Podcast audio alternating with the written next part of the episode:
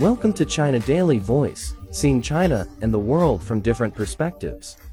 Summer is synonymous with ice cream. When the weather gets scorching hot, nothing feels better than digging into the soft velvety texture and enjoying the coolness it brings. What makes it even more interesting and of course mouthwatering is that ice cream has evolved from simple colors and flavors. Some bizarre flavors are beyond imagining. Maotai, a China's leading liquor maker, recently launched the world's first Moutai ice cream shop. The ice cream is made from a mixture of 53-degree Maotai liquor and pure milk ice cream. Some netizens even wondered does consuming Maotai ice cream before driving count as drunk driving? The development and research team of Maotai ice cream responded that the alcohol concentration is about 2% in the ice cream. It is recommended not to drive after eating it and isn't sold to juveniles. Other regional ice creams are less boozy.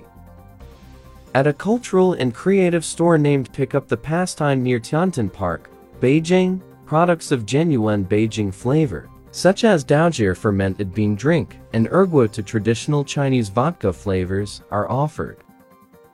In Chongqing Municipality, known as the spicy food capital in China, spicy chili oil ice cream once swept the city. Locals lined up down the block to eat it, with chili flecked oil dressing on the top.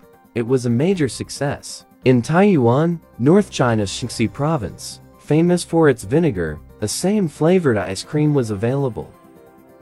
Have you tried any bizarre ice cream flavors? Share in the comments. That's all for today. For more news and analysis, buy the paper. Until next time.